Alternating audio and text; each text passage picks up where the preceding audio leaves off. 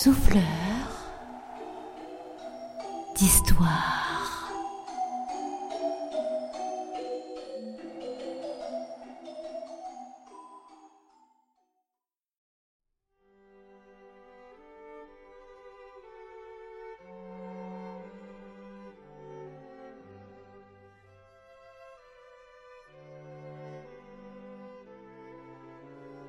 Sa Majesté le Roi illuminait la pièce de sa présence. Il ne pouvait en être autrement car après tout il était Sa Majesté. Son regard se porta sur son reflet dans le miroir qu'il avait fait venir d'Italie. Il était de bonne facture et le cadre doré en fleurs de lys était fait d'une main de maître. Il tourna la tête, tournant lentement pour admirer toute la pièce.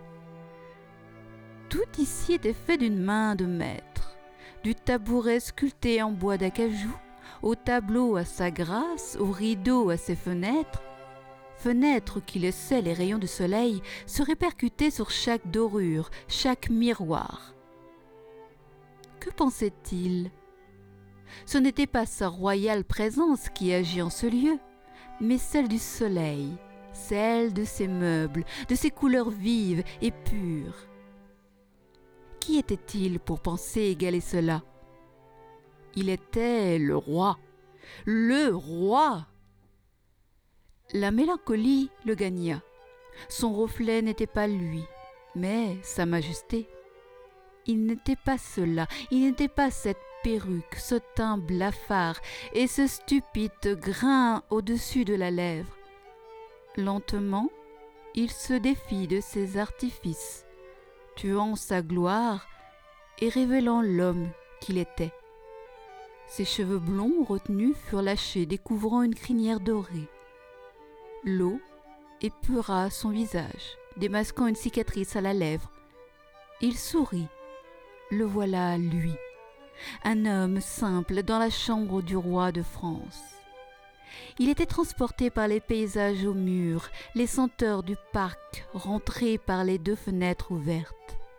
Il tourna, tourna, dansant au rythme du vent et des rires. Humant les senteurs du jardin botanique non loin, il reconnut la fleur d'orange. Il voulait écouter du piano.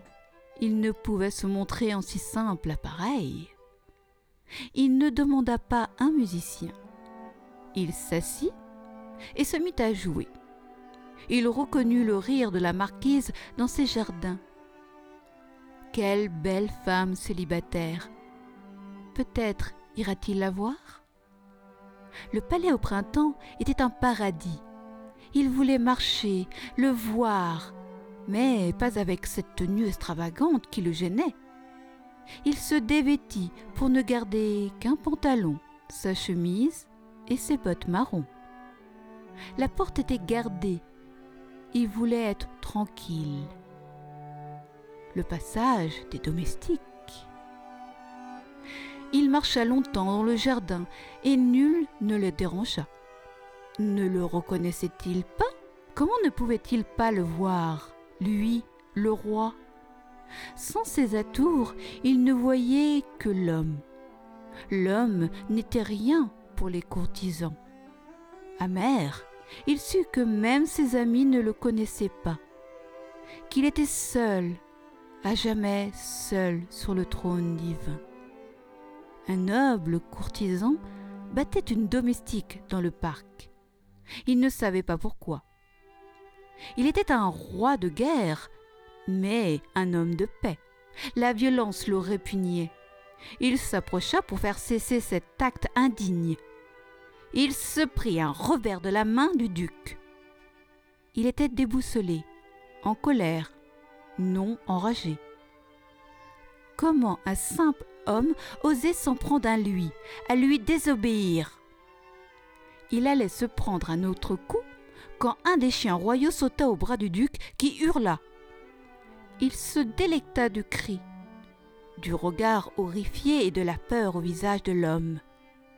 Il s'était trompé, il n'était pas un homme de paix, il était un homme dangereux, car tout homme aimant la souffrance l'était. Il siffla le chien qui obéit sans un aboiement, en se mettant à ses pieds. C'était Philippe, son chien de chasse. Il avait dû le suivre à sa sortie. Il savait son regard hautain. Pas le hautain de celui qui prend de haut, mais de celui qui est tellement haut qu'il ne peut que regarder ainsi les êtres inférieurs. Il adoucit ce regard et se défit du sourire carnassier en se tournant vers la domestique à qui il tendit la main et l'aida à se relever. Il était le roi. Son travail, sa vie, son être était fait pour cela, mais il avait oublié ce qu'était vraiment le roi. Le roi n'était pas sa majesté ou sa gloire. Le roi était le protecteur du peuple. Il n'avait pas besoin d'une perruque pour cela, juste de sa volonté d'agir. Il se tourna vers le tortionnaire en plongeant son regard en celui-ci. Le duc sut qui il avait en face de lui, le roi.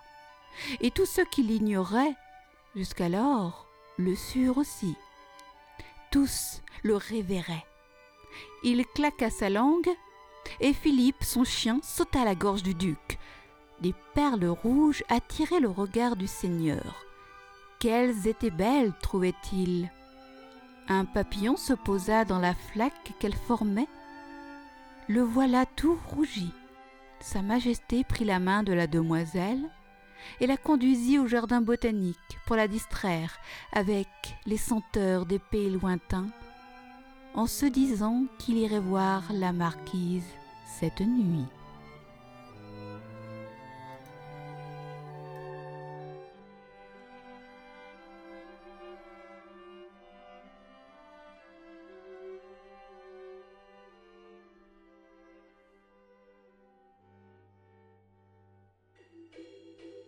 Le texte que vous venez d'écouter a été écrit par Eogan lors des ateliers d'écriture à la médiathèque de Port-Louis organisés par l'association Les Yeux Fermés.